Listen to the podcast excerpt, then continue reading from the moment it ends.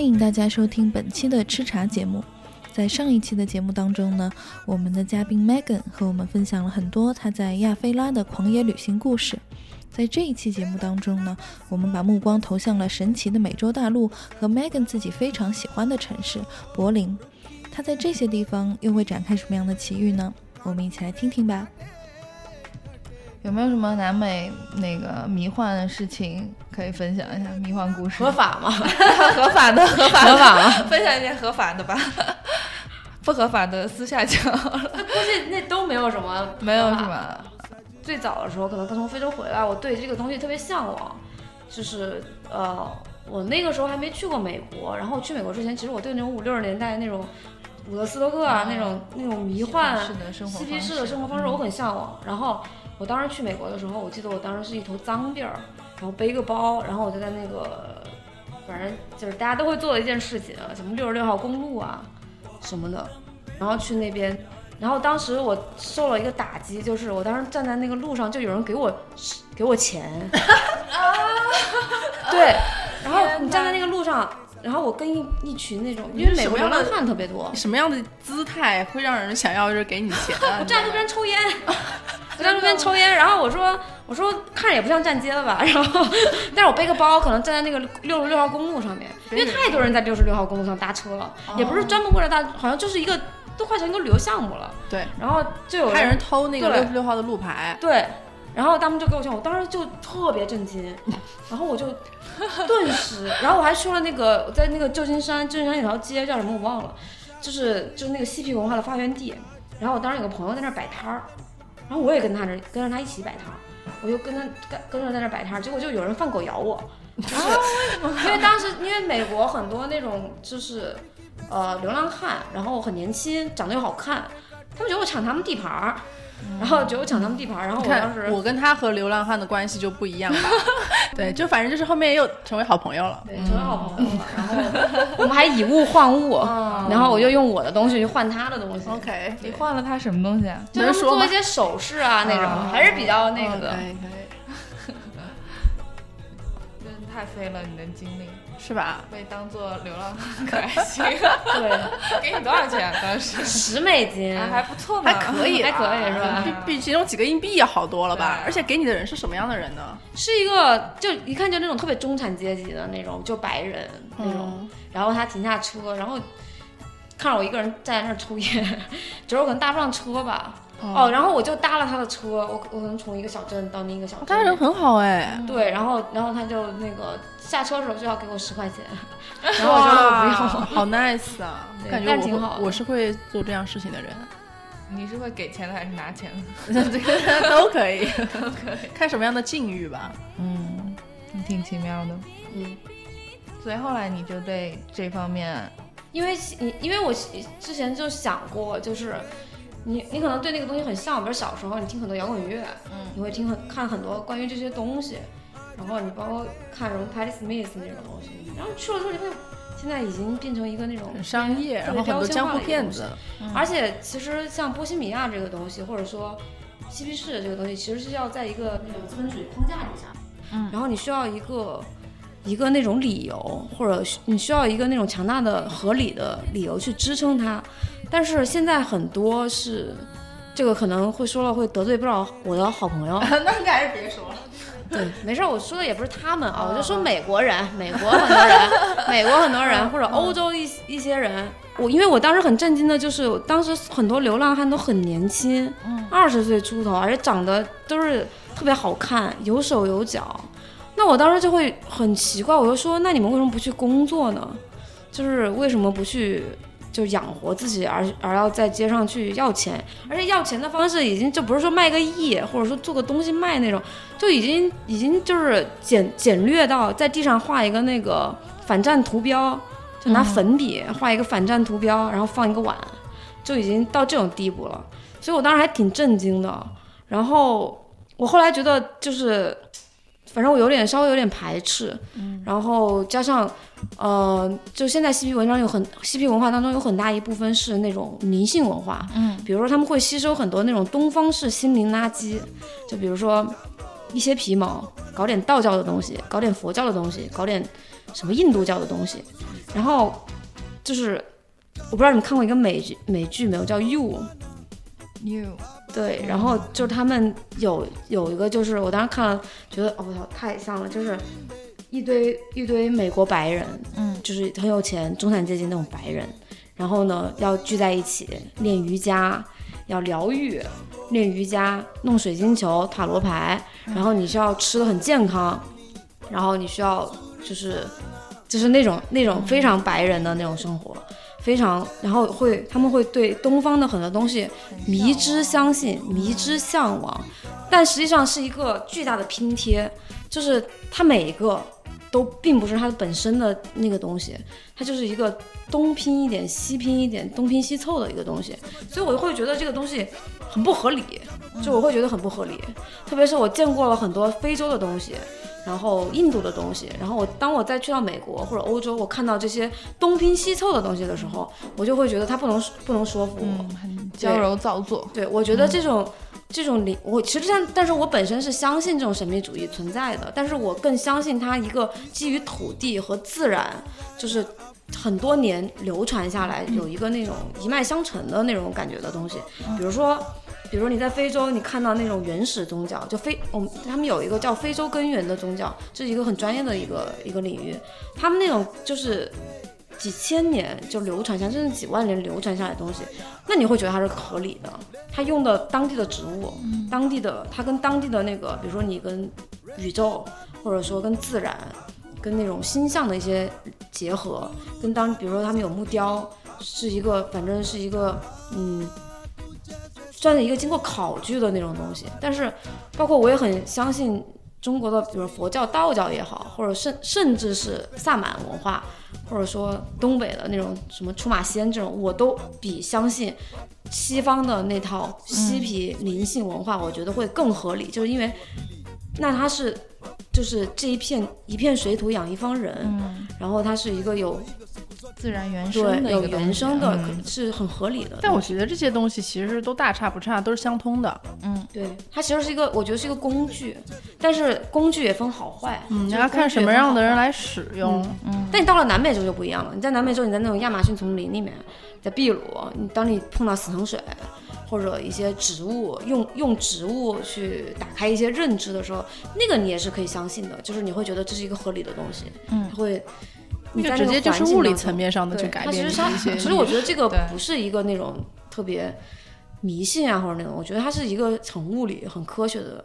对，很客观的一个东西。嗯，可能很多人去南美洲都是去奔着这个去的，奔着这个去，有很多朋友都是，好多人在那边待了什么一年、两年。我看还有人就是专门那边就是因为嗯这个事情比较引起大家的兴趣吧，然后那边甚至有了这样子的一些产业，就是会有一些班儿。你可以过去，就是嗯，也不是班吧，就是是一个 tour 一样的。是是是，对，然后你就过去，就是他们会给你有专门专门的人来去帮你做这些事情，包括怎么喝那个水，然后怎么喝完以后你需要一个人就陪你，然后帮你就是梳梳理一些，然后就完了过后还会有一些心灵辅导，就可成熟了。然后我特别之前成熟看到我豆瓣上有一个网友去了，然后他去了过后就整个人天天在那个豆瓣广播发很多那种什么感觉脱胎换骨了呀，然后就觉得整个人生改变了的那种事情。然后结果后来又 过了一个月，我发现又变成原样了，还是该该骂骂骂谁，然后就是完全每天就是那种戾气很重的感觉。我想说，他其实那些东西就是说，你，可能当下会一下子改变你，或者是带你看清楚一些东西，但你最终还是要回归日常的。如果你日常生活中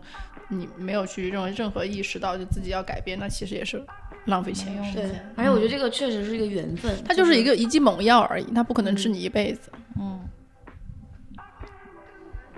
聊聊点不用被剪掉了。南美还有什么故事吗？还是还是我们切换下一个地哦，我？我我我觉得墨西哥我很推荐大家去，嗯，就是墨西哥是一个就是能让你感受到那种生命的狂欢的地方。就是比如说我有时候在美国，然后我就会有点丧，比如说。因为我老是要不然在纽约，要不然在洛杉矶，然后我就会觉得我会待待待有点无聊。但是我每次只要我一从美国落地墨西哥城，然后整个人就会活过来了。因为墨西哥首先它人巨多，它的那个活力，它的那个活力，然后它它的人口特别多，嗯，你在街上是那种人挤人的状态，然后每个人都特别开心，也不你也不知道他们在开心什么，然后是一个恋爱的城市，哇哦，真的就是你去到之后，当时我记得我有一次去，刚好那天是情人节，天呐，大街上男的跟男的，女的跟女的，男的跟女的，各种接吻。然后我我过那个人行马路，然后这不是斑马线，他不是到那个马路中间还有一个花坛一样的地方，然后你要再等几秒嘛。嗯。然后我跟一男一女，然后我们俩一起过斑马线，他们在中间就开始拥吻，直到那个红灯变成绿灯，他们还在拥，我就会拍一下他们，说哎呀不可以，咱们先咱们先走过去。对，就是你会让人觉得，而且晚上三四点，比如说我有时候去参加 party 啊，喝完酒，你每天有各种 party 可以去，然后我喝完酒出来。三四点，街上还全部是人，就特别开心，有在跳舞，有在喝酒，有在那种，然后那种夏天夜晚，然后我当时记得三点多钟的时候，有一辆红色的大巴车从远处开过来，突然停在那个广场，就下来一堆人，就那种 party bus，然后在开始跳舞，然后吹拉弹唱，搞了半个小时，搞了半个小时之后又走了，然后就去下一站。就整个城市特别飞，然后墨西哥节日吗？还是就是？他说情人节他们节他们节日太多了，嗯，它就是一个就是，然后加上墨西哥有亡灵节啊，对，不知道哪个知道费里达，比如说那个费里达当时费里达不是他其实，呃，可能好莱坞他拍了个电影之后就更多人知道费里达了，然后当时那个你在当你在那个墨西哥你就能感觉到那种。就墨西哥人，他是他是对死亡，他也不是说崇拜吧，他们会觉得，呃，死亡是值得庆祝的，就是他们他们觉得生是狂欢，死也是狂欢，然后呢，呃，所有的东西都是需要去庆祝它，然后就要去，就是那种感觉。然后我当时在墨西哥的时候，刚好赶上他们一个狂欢节，在一个岛上，就玩了六。六天六夜，然后每天，我当时潜水，我白天潜水，晚上就参加那种狂欢节，就那种嘉年华，然后他们就建了一个那个在岛上建了一些游乐设施，什么那种，然后每天就是游行、花车，然后跳舞，然后玩那种，就特别快乐，很很难有那种墨西哥人就会给你们带来纯粹的快乐，特别纯粹的快乐，向往了，向往，很向往，就是真的很棒。而且东西特别好吃，墨西哥是我觉得辣的，哇，我去过，可能就很对中国人口味，然后什么的。而且就是大家，我我一直跟大家说，你们大家千万不要对 taco 有误解。嗯。就 taco 其实，比如说我们在北京、北京或者上海吃的那种 taco，它其实。有的东西都不能。taco 太差了，太难吃，简直太差了。因为 taco 其实是是那种，它。就是我们这边吃的是其实是简化的，嗯，因为原料还有一些，但是你在墨西哥，首先 taco 是很便宜的，然后你我他们就推着那种很小的那种小推车卖 taco，然后每家每户的 taco 都是不一样的，它 taco 不一样，其实就是里面那个馅儿不一样，所以每家都有它独自的配方，然后你们肯定在中国绝对没有吃过什么猪耳朵 taco，什么牛肝 taco，就是。里面有各种，然后里面有什么仙人掌汁，然后什么置换的吗？各种就是特别多原料，而且每个原料都不一样。我当时遇到一个日本人，然后那个日本人他每年都会在墨西哥待两个月，他是他是在日本有一个那个 taco car 就卖 taco 的，他说他他说他每年都要来墨西哥学学 taco。我说这有什么好学？不就是肉夹馍吗？我说肉夹馍有什么好学的呀？啊，然后他就说他说哇这个东西他学了十年还没有学完，因为它太丰富了。而且很随意，就是随便。我当时在美国，特别像你们成都的东西那种感觉。小吃，我当时在美国不知道吃什么的时候，就会去吃那种当地墨西哥人开的餐厅，然后他们还有那种鸡肉汤什么的，就很中国，但是就很好喝。而且他们会在水果上放辣椒，比如说你买芒果，对对对，他们还会卖一圈放一圈辣辣椒。然后还有一个特别好吃的东西，我印象特别深，我还想自己在家做，就那种玉米，玉米上面。糊了一层那个芝士，然后再加了一层辣椒，然后你再把它烤出来。你算了吧，哇，好香啊！你还是去外面吃吧，我觉得。在哪儿吃？墨西哥餐厅都有吧？没有，没有。那个在墨西哥也很少，只有在那个岛上我见到。就上海有那种比较就正宗的墨西哥人开的。以前上海有一个，他那个可能也算是当地比较小众的一个小吃。哦，对，可能像只有去你们峨眉才能吃到峨眉菜一样。又提到峨眉，他是峨眉峨眉宣传大使。还有你说吧？上一期我已经在他们节目里对。真的，嗯，而且东西也挺辣的，跟你们成都啊、东北啊对差不多。很辣，然后很随意，对轻松整个吃的那个氛围也是，就我经常就是买个它和坐路边儿，跟民工一样蹲在那儿吃。嗯，感觉墨西哥还是必须得去一下。墨西哥真的可以去，嗯，但墨西哥英语真的好差呀，你们真的不要以为他 学两句西语他离美国那么近，会英语很好，真的完全错误。他们连一二三四可能都不会说，现在可以拿那种翻译机去。就真的好差，南美都是这样，秘鲁也是好差 哎，。我有一一两年特别特别想去南美，然后就是还想说，但是我我想去南美，我还是得就是做点功课，我想学点西语什么的。我学了，我学了一年都忘了，现在讨价还价回，嗯，进货回。那那边是也挺危险的吧？墨西哥也很危险，墨西哥南美毒枭毒枭啊，毒枭有整个多少美剧都是拍墨西哥的。对，但是你不要去一些边境的地方就还好。但是他们那种危险不是说上街爆头那种，是是会抢钱和打会抢钱打你的那种，就是不管你男女老幼，然后看见你就是可能就是会打你的那种。就是可能就是你在一些游客去比较多的地方，生命倒是不会有什么太大的威胁，像我可能你的财务会有一些威胁。对，我觉得这真的还是概率问题。像上次我跟我那个 gay 朋友去那个土耳其的时候，然后他被抢了，我没被抢，你们俩你走在一起你不要说这个话。就反正我我会注意安全的。他当时是因为他就是嗯，我让他送我回家，他不送，他就是让我一个女孩自己就是穿越那种黑黢黢的地方回去，然后所以我就特别谨慎。然后他就是自己回自己住的地方，因为我们分开住，结果他也被抢。我觉得就是他不送我，然后你看 遭报应了吧？嗯，那你让我想起我当时在墨西哥的时候去。有一个那种雷鬼一个 party，然后当时大概喝到碰一个老头儿，那老头儿可能我当时也有点有点晕，然后那个那个老头儿就开始反正就说一些很很迷幻的一些东西，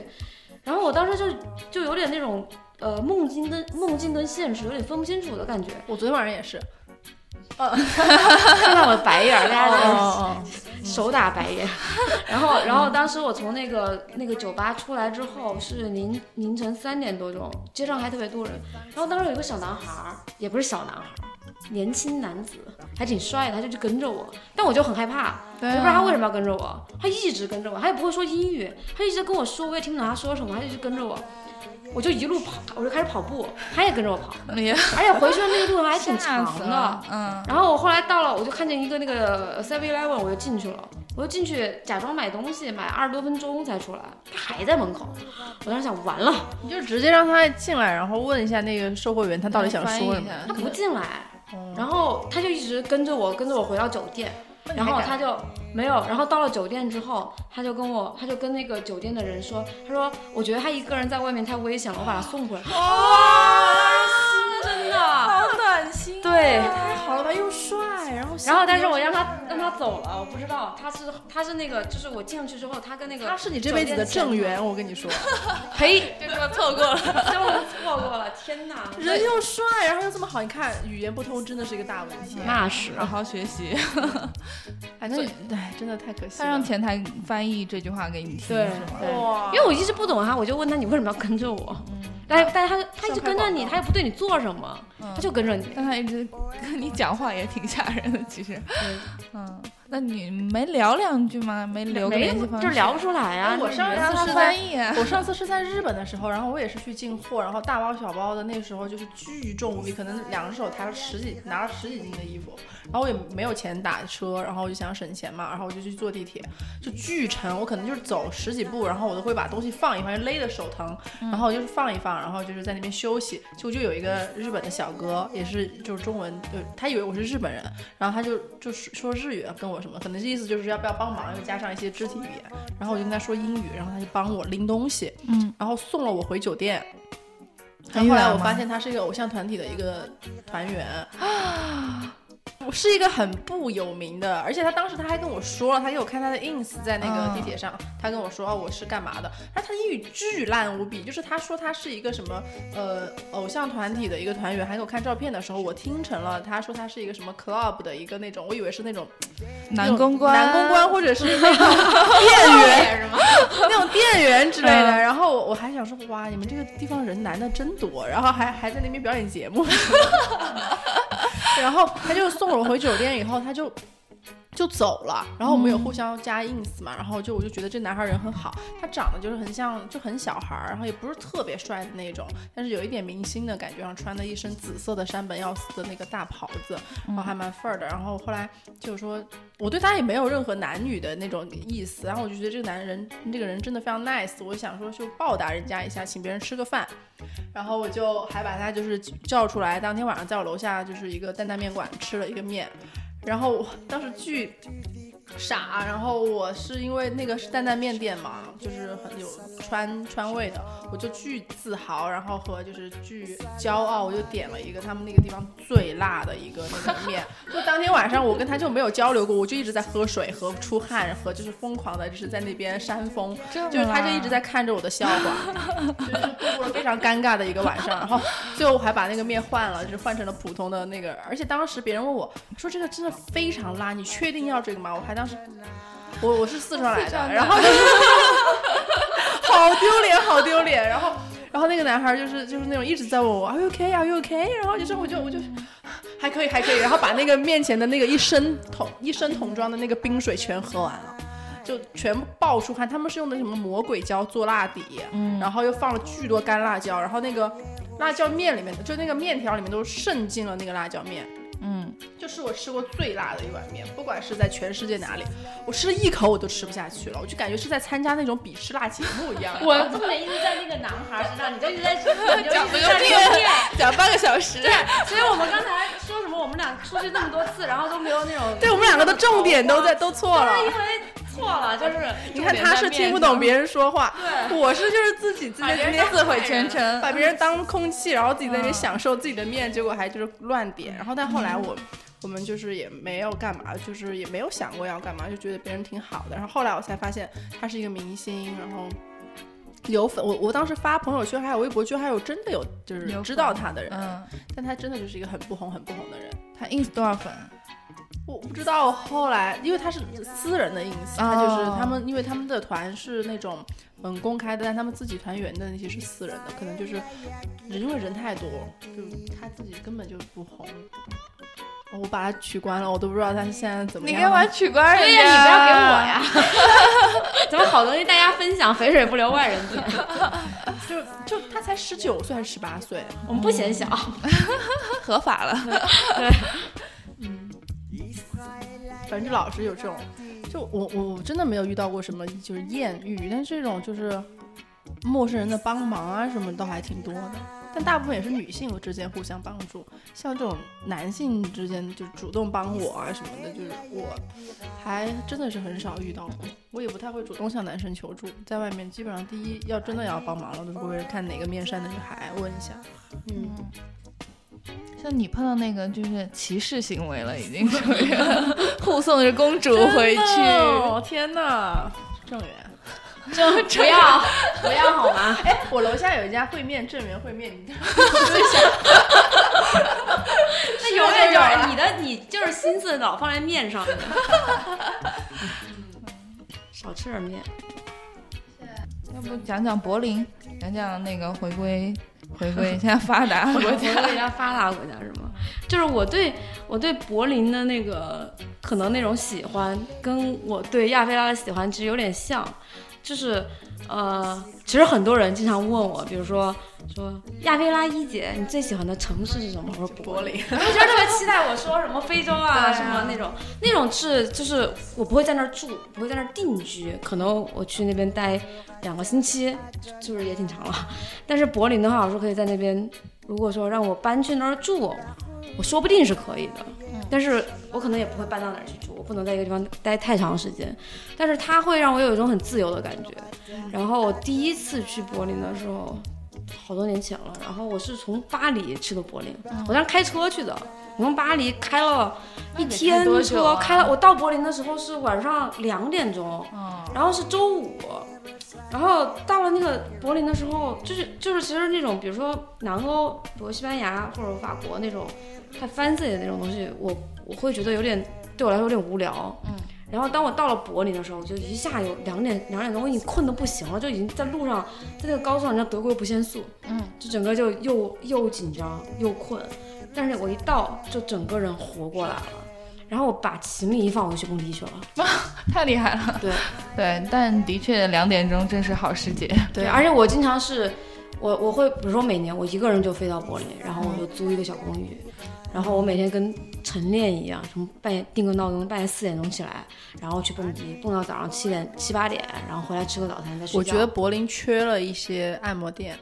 有的有的，不多，就是开二十四小时。越南人开的二十四小时吗？二十四小时我觉得也有也有，难找，因为像我们。我们俩去合开一家嘛。我觉得就是那种我在柏林蹦完迪五六点钟出来，然后就你知道去也要就走路啊什么的，坐地铁各种折腾，然后就出来过后就还是蛮累的，就是想要说脚步进行一个就是全身心的放松。你这对自己太好，我们俩可以记住你按摩女郎，就是技师，我俩帮别人按吗？女 技师，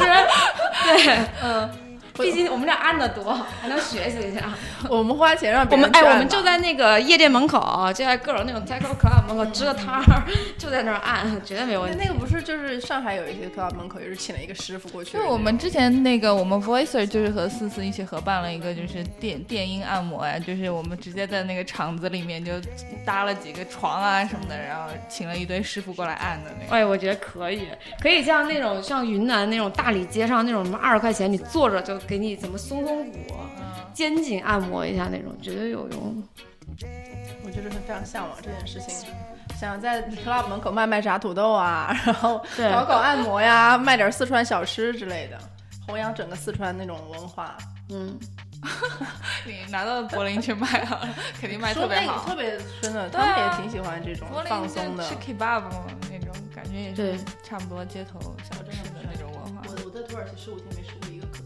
我也我也不爱吃，我不爱吃饼类的东西。我有在寒风里面，在柏林的寒风，柏林十二月份的那种大冬天，然后等了一个小时，等他们那个全柏林最好吃的那个。那所以好吃，因为是一个当地的朋友跟我说，你一定要来吃，你这个不吃这个你就白来柏林。然后等了一个小时，我觉得哇，也就还好吧。就它的确跟国内的那些不太一样，它有很多酱啊什么的那种，那但也就那样，但也不值得我在这么冷的天。我但那边倒是等一个小时非常非常多好吃的佛店，哇！我吃过最好吃的佛越南人巨多，真的。那应该巴黎的佛是他们据说是比越南的还要正宗的。嗯，真的超级好吃，我连续吃了好几天，吃到朋友都不想跟我去。而且柏林很便宜，对，柏林特别便宜。哦，是男的又就是那种很帅，但我觉得是跟波那种北欧那种就是哥本哈根的那帮男的还不一样，因为那边的更精致一点，就是那种打扮，然后就是他们不是就是那种小狼狗帅，就都是那种啊，我知道，青少年那种穿一身黑的那种，对对对对对，就感觉很有劲儿。土狗男孩，土狗男孩。然后在柏林，其实我不太会有压力，就是比如说我我要是去什么什么纽约、东京、巴黎这种地方，你还要打扮一下，还要干什么？然后我在柏林，你你比如说你去去蹦迪、去跳舞，就特别单纯，我不会带着目的去，我真的就是很单纯的去，可能为什么没有艳遇也是这个原因。那我觉得女孩儿去就是会没有艳遇，就是如果你是 gay，你在那边就特别多艳遇。嗯，那倒是。我 gay 朋友都说是特别多艳遇，我就感觉身为直女，我已经错过一但大半。上次我跟我一个女孩朋友去的，一一几个人一起去的时候，然后就是有一个男的过来给跟我们一个女朋友、女生朋友，呃，给一个男生朋友搭讪，嗯，然后我们就以为是他想要搭讪我们那个朋友，结果是他想通过那个男生去要那个女生的迂回，对，我就想说你怎么不直接啊？你都到这儿了，你还这么搞这些，然后还让那个男生空欢喜一场。嗯，柏林就是讲讲那个蹦迪文化呗。嗯，你也可以讲呀，我 我们可以我认识着，对我认识你，就是因为我当时刚好跟你是同一时间，好像你们是什么时候啊？好早了。嗯，几年前了。我也是。你像是什么时候？我记得你是从巴黎，好像是过周末是吧？对对对，因为那个时候还有一个 Autono 那个实验音乐节，嗯，然后就因为我记印象特别深，你写那个，就说你朋友背着一个香奈儿包，对，然后就特别 然后他他去蹦迪嘛？哎呦，你就说到这个包的这个事情，就是我有一次是在巴厘岛，你知道巴厘岛那种就是灵修挂的，然后都是那种就穿穿的破破烂烂的那种哈。结果樱梦莎背了一个限量版迪奥的一个包，然后跟着我们去那种森林里面蒸桑拿，你知道吗？然后我就觉得特别丢脸。对我会有这种感觉，就是然后他自己也就是怪不好意思的，因为他那没有别的包了，就是当时就是随便，也就是随便拿的，也不是说要干嘛，就是拿个装东西而已。然后他就自己就是觉得，嗯，没有任何时候比现在更觉得这个包丢脸了。嗯，对我经常有时候，比如说我跟他，我跟那种嬉皮士朋友在一块儿，比如在朱家角什么的，然后他来找我玩儿，然后他就跟我说怎么办？我今天穿的很都市丽人，会觉得自己会觉得有点不好意思，融入不进。对，因为我我也我也是那种，就比如说我去到哪儿，我去到巴黎、比利时、德国，或者说跟我在那种纽约。嗯、在包括在北京或者是在海边，就都是不一样的。我就能马上就是去他们的二手店逛一逛，然后挑一出挑挑选一身，就是我可能因为受当时环当地环境影响，看到什么我觉得好看的，然后就可能就植入到我的潜意识了。我再搭配出一身，就可能就是跟他们就是差不多了。在柏林的时候就穿那种巨大的真丝宽松夹克呀，然后就是全都就随便。穿，就是想穿什么穿什么，随便感觉对，然后在巴黎，然后就稍微那种 vintage 一点儿，对。然后我在比利时的时候，因为我当时也是住在郊区，然后我就穿成当地的流浪汉一样，因为我要一个女的自己回去，然后就还是有一点不安全。我就穿的就是背一个真的已经破了的包，然后杀一双人字拖，头发也是披头散发的那种，然后让别人觉得这女的真穷，对，就是保命的那种。要要保命，就是要你要在合适的地方选择变美，还是要就是嗯，就是惜命，对。我可能喜欢柏林，就是因为你在那边你不太有什么界限感，就没有那么多想法。然后我在那边，你租我我经常去那边租一个那种小公寓，就那种 Airbnb 上住什么一个月那种，然后你就住下来就完了。然后我每天，比如星期一到星期四可能有各种演出，有一些那种 live house 演出可以看，而且关键是。我我能看见那种特别一线的演出，然后什么八欧，对，这也是我回国以后特别想念欧洲的一个地方，就是你在这儿你花两百块钱都看一个什么破乐队，对但是你在那儿你就二十欧可以看顶级的了。对我一晚上可以看好多个，然后但是你看人家现在秘密行动才一百块钱一个，又开始做广告了。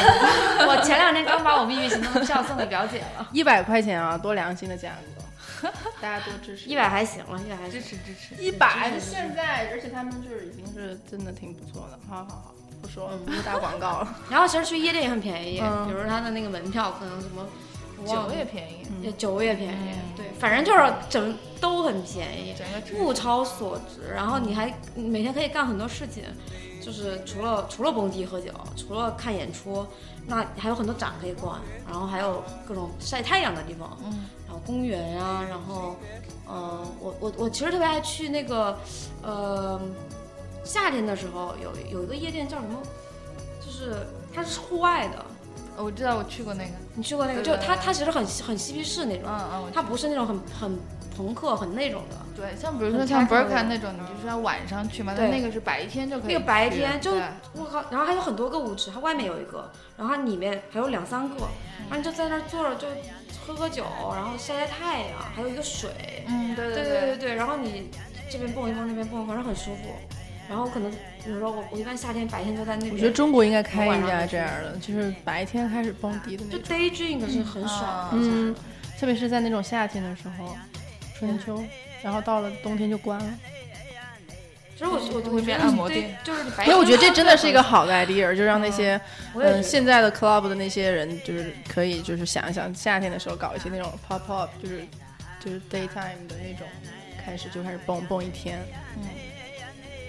享受夏日时光。要在水边，嗯，已经开始幻想起来了。还有没有蚊子？谁有人听见吗？club 老板们有人在听吗？效仿起来，这真的是一个好的 idea。反正而且再请几个按摩技师在那边。我技师一号技师我，要去跳舞，反正。嗯，下一个，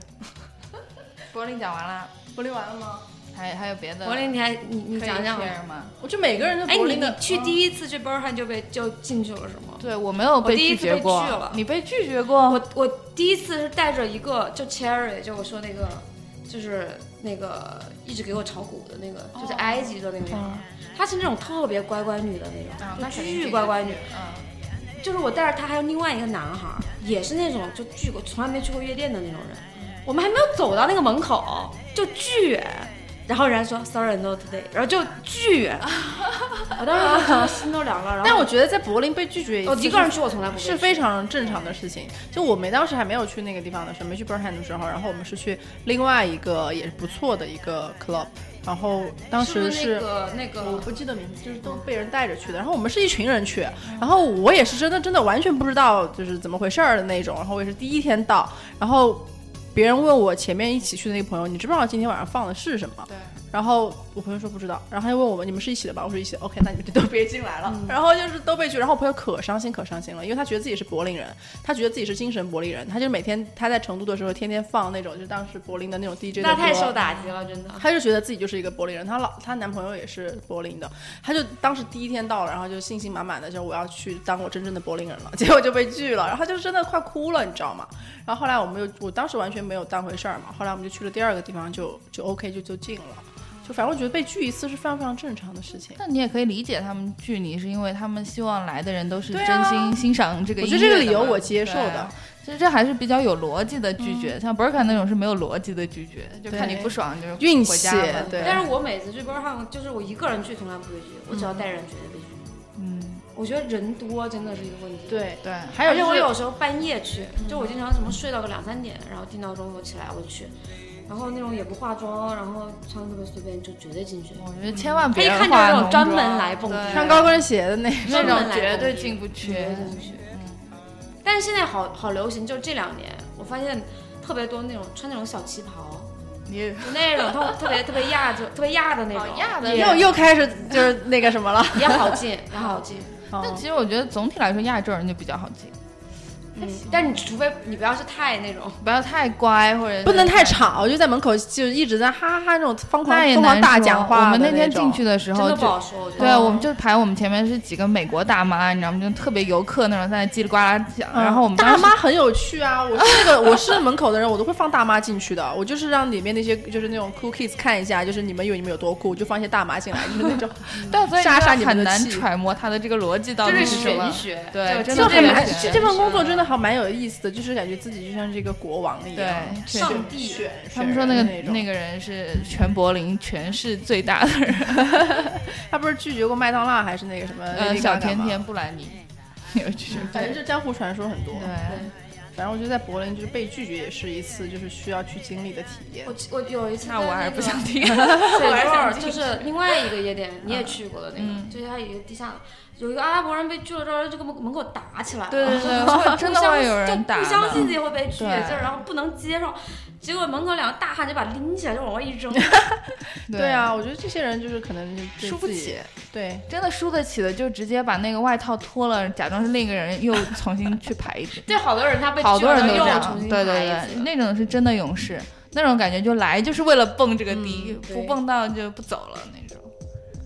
反正我在柏林那几天也挺开心的，因为我也是就是去顺便进货，那边的东西也就很便宜，然后就有他们自己的当地的一些风格。也是我一个人的时候，有晚上快傍晚穿越那种南边的那有一个小公园，哇，那公园里面就是那种醉汉啊和那些要穿越那种地方，然后再去到一些街区。在南边有那个街区，我不知道叫什么，我现在地图上还有，就是全都是一些小店，是不是那个安旁边的河记得是？挺南南挺岸南边的，然后就是你要穿越一个公园到那边，就是几条街，连卖冰淇淋的呀，卖是小餐厅，然后有 vintage 店，哇，那那边就特别特别舒服，然后就一个人在那边逛的时候，就挺爽的，嗯，就还是，嗯，感觉还是跟其他欧洲的那种城市还蛮不一样的。对，就是那个欧洲柏林，就是我我因为我有那个 Cherry，他不是在那个斯图加特住嘛，然后有时候我去柏林的话，我就可能会去看一下它，你就完全就感觉是完全不同的生活，就是那种特别德国白人加特我不行，我也去过。哇，真的太无聊了，我崩溃了，就是。对，它是汽车工业特别发达。德国很多地方都还蛮无聊的，嗯，挺无聊的。对就是所以说，就柏林感觉它跟德国其他地方是不一样的，然后可能嗯它反而它跟什么捷克呀、跟布拉格什么挺像的，就那种东欧国家，对对对，还是有那种 社会主义的影响然后有那种东欧的那种很野的、很硬的东西，嗯，很尖锐的那种东西。然后其实捷克也也挺不错的，捷克也挺不错。然后东欧很多地方其实都很好，我我也很喜欢俄罗斯，特别喜欢莫斯科，喜欢圣彼得堡，反正这一脉相承的这种东西嘛。真好想出去、对啊，啊聊这些快哭你知道吗？说真的，就是我可能就这几天就是大姨妈要来了，我就整个那个情绪在，我有好几次看我在冰岛的照片，我快看哭了，你知道吗？就是真的就特别特别想念，可能当时留下的记忆太美好、太纯粹，像做梦一样了。所以就是我好多就这最近好多次在看，然后我就就看着我都在快哭了。我什么时候才能回我老家？就冰岛老家，另外一个老家，除了我们以外。太想回去了，就真的。对啊，那我就想说，你们两个人都是那么爱旅游的人，然后这回疫情出不去了，那你们这一年我们这是不是过得特别这一辛苦年没有闲着，我我们俩光是我们俩都去了好几个地方，我们对一起去老碰见他，我都不想再碰见他了。武汉，然后又贵阳，然后又那个什么云南，然后景德镇什么的，就是对。天天在到全国各地见。然后成都也是，然后就不是成都，就是那个上海，他每次来上海也没太就是老来几次，然后就是感觉我们今年见的蛮勤的，他也没有都没闲闲其实没闲着也没有怎么在家待过，感觉。但是我挺挺挺喜喜欢的，也不是说喜欢不出去吧，但我觉得是一个机会，就是因为以前太忙了，工作呀把那个向外的机会就转移成向内了，因为他现在也有一些新的。因为我之前一直做，比如把亚非拉的那个东西带到国内，但是其实这次就刚好有个机会能有时间去发掘一些国内的一些东西，比如像西夏瓷这种东西，然后我也很想把它带带到欧洲，带带回到那个世界上，然后。加上我从小对那种西域，就我小时候向往就就爱看《西游记》，你知道吗？我靠，我小时候就是梦想嫁给孙悟空，先开始选唐僧，这有小灵童了。对，先开始选唐僧，然后后来选孙悟空，性幻想对象就那种，你知道吗？小时候就巨想巨向往《西游记你这是新笑死我了批吧？我小时候的那个，嗯，不是说对象啊，是我小时候特别喜欢的偶像是五阿哥。你们俩没一个真哎，五阿哥很合理啊，苏有朋当时多可爱呀、一看就是姐妹吧？我也很小学生，我还一个峨眉来的小学生，有任何判断力去判别这个人是不是 gay 吗？然后小时候幻爱上孙悟空也是跟嗯，反正就对那种什么，你不你们不觉得小时候看《西游记》感觉像看那种公路片吗？没有，就是他一个一个会有，我都不知道公路片是什么。硬核的东西。多就是感觉每天都在玩儿，然后这个地方打完怪，那个地方，然后今天到了女儿国，明天到了火焰山，从小我就向往啊！我要是有一天能这么天天今天去这儿，明天去那儿，然后去探险，去干嘛干嘛，那你现在就过上了对就是在《西游记》活呗。里，所以我对丝绸之路这种真的是嗯，非常有情节。哎，你讲一讲你是怎么发现西夏瓷这个东西的吧？哦，西夏瓷是也也是一个机缘巧合，就是我当时呃在在一个杂志上面，就家居郎，嗯，他们当时给就宁夏黄河素集做了一个专题，然后里面有一张很不起眼的照片，就有一个西夏瓷，我当时就看到那个西夏瓷，就反正特别上头。就是那种上头，然后，然后就是，就感觉像看到非洲的那种东西一样，因为它整个那个西夏瓷特别糙，然后呢它是特别游牧民族的东西。因为其实我看过很多景德镇的东西，看过很多张浙的东西，就中国的比如说瓷器啊，太精致了。然后那个西夏瓷我靠巨上头，我当时就决定我要去找西夏瓷。然后当时疫情还没有完，我去了还被隔离，然后还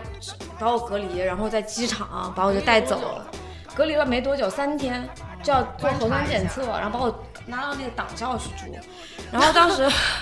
反正饭饭菜特别好，当时隔离饭菜。然后我当时去了之后就找西夏词，我以为就是比如说我去到宁夏，因为我当时没去过宁夏，我想着去了之后会不会跟那种比如说你去摩洛哥、去马拉喀什，然后像那种大巴扎，然后你就满大街都是西夏瓷，嗯，就是那种选就完了，你找一个合最合适的供应商，然后合作西夏瓷。结果没想到我去了之后根本就找不到，没有西夏瓷，就是这个东西它已经快失传了，但是我之前不知道。后来我去了黄河素集，然后那个黄河素集，因为当时黄河素集那个他是认识西夏瓷的，就那个他的老板陈总他认识西夏瓷，但他但是他当时不在，我也没找他，我就到处问，就见到人我就问，你们知道西夏瓷吗？没有人知道，嗯，本地人都不知道，没听说过。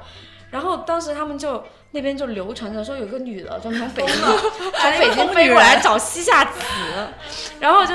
然后我当时问了一个一个男的，他就就是一个咖啡店的黄河素集咖啡店，他说他说哦，那你去那个什么古村落黄河什么边儿上的一个什么古村落找一找。然后当时我去宁夏的时候，我不是租车嘛，他们那那边那个一个是疫情，还有他没有租车公司，就是那些正常租车公司都没有。我就找了一个黑黑车行，在那种五八同城上找一个黑车行，租了我一辆就巨破，都要快报废的那种车。然后我当时就开着那个车去那个黄河里面那个古村落，就路都没有，去里面找。妈的，那个车还坏了，就没有电了。我当时在那个里面就就就就差点折在那儿。我当时想，好完了，没有手机没有信号。我说这要是万一天也要黑了，万一我出不去怎么办？我就在那儿等，等到等到里面有一辆车出来，等了可能得有一一个小时，有一辆车刚好路过，在他在那在特别里面，还给我接了一下电，我才出来。然后开出来之后，我当时已经绝望了，我说完了，肯定被骗了，就没有西夏瓷这个东西，就肯定找不着。后来我到了一个厂房的时候，我都准备走了，我突然接到一个电话，嗯，然后说，他说你是不是找西夏瓷的那个什么？因为我当时在黄河速局留了电话，嗯，然后我说对。我就跟他说我是干嘛干嘛干嘛的，我说我是专门做什么亚非拉的这种东西，然后我我想做你们西夏瓷，我特别喜欢你们西夏瓷，我专门从北京飞过来，然后我想帮你们卖，我特别喜欢这个东西。说完之后，人家第一反应是你是骗子吧？觉得我是骗，他不相信，他说不可能，他说绝对不可能有人专门从北京飞过来找西夏瓷，因为那东西太小众了。后来我就跟那个那个做西夏瓷的那一家人见上了，然后又一起喝酒，给我讲了巨多那种江湖传说，比如说我我会问他们一些，我当时。抱着那种商务交流的那种、那种、那种态度去跟人家见面，然后没有想，其实我当时还没有那么就虽然很上头，但是我并没有那么对西夏斯那么有感情。但是我跟他们见面之后，我就发现，哇，就是那种高手在民间，然后有特别多那种江湖传说，就跟我的路子很像，我就那种野路子。然后我就跟他们特别合，比如说他们会跟我讲，他爸之前是盗墓的，就是那种，呃，很多很多年前，可能七八十年代的时候盗墓的。然后有很多那种奇门遁甲，就真的跟那种鬼吹灯什么那种说的一样。然后包括西亚瓷也有很多那种不能讲的故事，但是就特别神奇，你就会觉得它其实跟非洲或者跟印度南美你的那种感觉是一样的，就是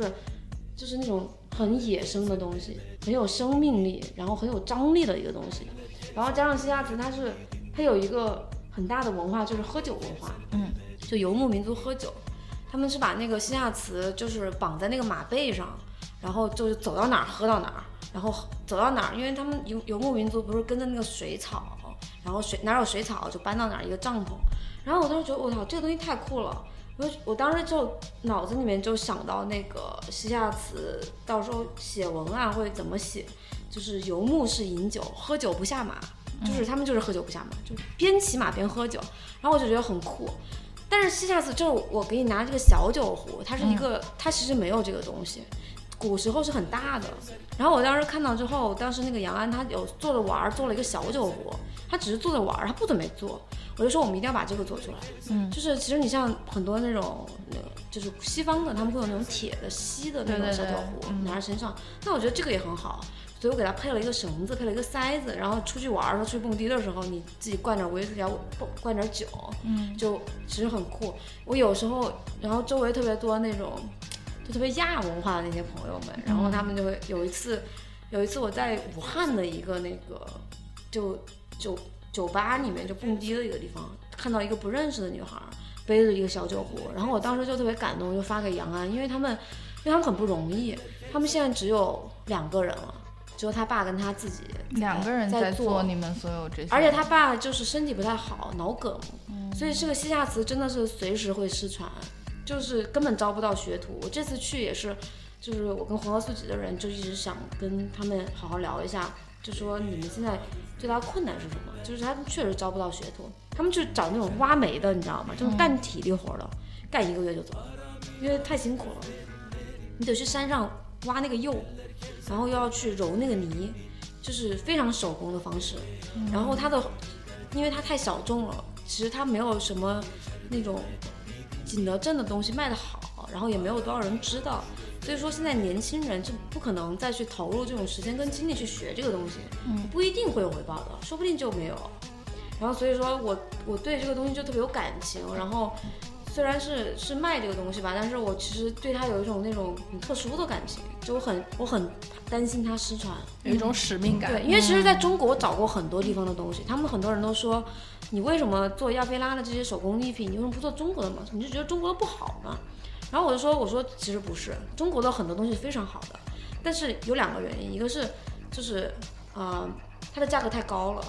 因为很多很多，比如说像扎染、蜡染、苏足绣、够有名了川绣这种太有名了，他们就是只针对出口。他们价格太高了，而且太就是已经做成这种艺术品周边了，它太不接地气了。就但是我做的东西，我是希望通过虽然是消费主义吧，通过消费，但我觉得这是也是一个流通。嗯，就是我小我小时候就很向往那种，就是丝绸之路上面那种驼驼铃驿站呀，那种小市集，然后你把那个。比如说波斯的地毯卖到中国，你把中国的瓷器卖到波斯，就这种互通有无，我觉得这是件特别浪漫的事情，就也跟《西游记》那种感觉 很像，就特别浪漫的事情。然后我当时看到西夏瓷的时候就有这种感觉。首先它是在宁夏，它是黄河大漠，它本身也是丝绸之路的一站。然后你到了那个地方之后，你就能感觉到它这个瓷器，包括它那个，呃，做那个瓷器的那个工那个厂房，就是一个很老的一个那种文革时期的大厂房。然后那个老爷子巨酷，就是跟仙人一样，就是每天都是那种像武侠小说里的那种扫地僧那种人物，就特别惊讶。然后每天就是特别淡淡的，你知道吗？就他特别有名，但他永远就是那种淡淡的自己在那卷烟，然后做，然后就是慢慢的在那儿做，巨有范儿。而且你跟他们，就是你跟他们在聊天的时候，比如说有些，因为我在景德镇听过一些，比如你去一些那种瓷器，你会，你可以，你可以听到一些那种。手工艺人和商人之间的聊天，比如大家会聊现在是互联网经济，嗯，哦，咱们要手工匠人 什么我们要非遗，怎么怎么地，就是聊了很大，聊了很那个。但是你跟西夏瓷那帮人接触的时候，你就不会有这个感觉。我们从来不聊那些假大空的那种东西，就是我们都特别接地气，然后就是那种真的是情感的那种那种连接，然后就是不会跟他说什么啊我们要挣多少钱什么的，因为其实他们有很多挣钱的机会。他们现在，他们现在订单根本就做不做不赢，就是包括他们在黄河速集，随随便便就是每天都能卖卖卖一万多，七八千那种，他们就卖的特别好，他们根本做不来，就是他整个就是很江湖中人的那种感觉，就他跟这个时代也不能说脱节吧，但他会，你会感觉他是能让你觉得很踏实的那种地方，嗯，然后大家在一起喝酒聊天儿，就很有那种。古时候那种感觉，嗯，对，可能我真的对这种西域有这种情节，嗯，跟你应该是挺挺合适的，气场挺合适的一个地方，对，所以我这次就是不是马上要在黄河素集开店嘛，也是因为一个契机，然后其实我我也是很想，就是我这次想把那个店就做的场景化，就那种。呃，然后因为他们找电影美术做的，所以我是希望能复原，不要做的成，因为我之前在北京开过店，深圳开过店，武汉开过店，我不想做成那种精品的，嗯，然后家居的那种逼格很高，然后那种那种店，因为那种店太多了，就不想再做成那种店。我希望能还原出那种丝绸之路上面那种最原始的那种市集淘货的那种感觉。嗯，对，就好像小古时候你看那种电影里面牵个骆驼，然后在那儿买 卖。对，就是沙漠里面马上要开一个，呃，就黄河素集的老板，他们马上要在沙漠里面开一个沙漠素集，然后他们是想做成，他们找的那个美术是那种做，比如说龙门客栈和东邪西毒那种感觉，是要做成那种很东方的那太海市蜃楼，特别特别棒，所以我特别期待。然后我到时候也会在那边开店，然后所以说我其实很想把。可以啊，跟我去才行啊，跟我去才行。然后当然后我就想，呃，我们当时做西夏瓷的时候，我当时想了一个，就是怎么说呢，一个大的概念，就是中国西部。其实中国西部现在很多人想做，然后我觉得，我个人觉得，因为美西去的很多，我会觉得中国西部其实比中美西更立体，它的整个自然资源、它的文化资源，然后它的历史。是非常丰富的，非常立体的，所以我觉得它其实说不定会比美国西部更吸引人，所以我就很对这个东西很感兴趣。所以我今年在国内虽然没有出去，但是我就很想把这个西部就好好做一做，弄一弄。期待期待。到时候带你亲们去玩，好，开业的时候大家都去。好的好的。我们这边可以请一百个人。结婚啊！我靠，我可能 我昨天就跟他说，我说那我可能真的结婚都没有这个，可能就唯一的一场这种大型盛事就是开店了，就不像某些人就是可以结婚好好办一下。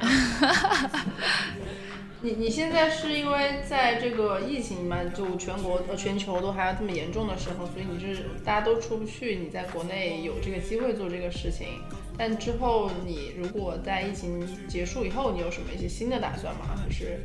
就你觉得可以两就两两边都一起抓起来？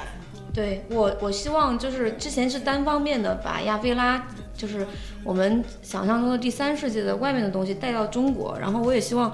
如果疫情能恢复的话，然后我我也能把现在比如像西夏瓷这种东西带到西方，嗯，然后让它能连起来，然后真正的把这个丝绸之路，好像就是二十一世纪的那种新丝绸之路重新走通。那这真的是一个很浪漫的宏愿，很大的宏愿哎。对，然后我我觉得现在可能大家都是习惯了在互联网上去买东西，但是比如说我去非洲淘货的时候，你就能感觉到，我希望回到线下的那种。就是你摸到那个东西，你去讨人与人之间那种面对面的交流，去买东西的那种感觉。所以我觉得可能那种疫情过后，大家可能也会对这个比较向往。而且那个时候你这边就是在国内累积的这一年的各种事情啊、产品啊，都蛮成熟了。到时候再推出去也是有东西可以拿出来的。对，沉淀一下，积累。一下，我希望我自己有能力能成为一个这种小小的纽带，就通过这种淘货呀，这种。就是这种收破烂儿啊，然后其实形成一个文化的纽带，对，对吧？我也很想把亚非拉的，因为亚非拉有很很厉害的一些本土的那种当代艺术、音乐啊，什么东西，我也希望能把它能带到中国。嗯，对，尽绵薄之力。哇，升华了，升华了，升华了吧？是不是上价值了？这期瞬间这个思想高度就不一样了。不一样。那我们感谢亚非拉一姐 Megan 做客吃茶，也感谢瑞秋。那我们下次再见啦，拜拜，拜拜。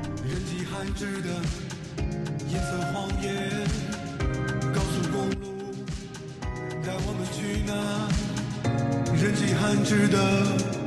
银色荒野。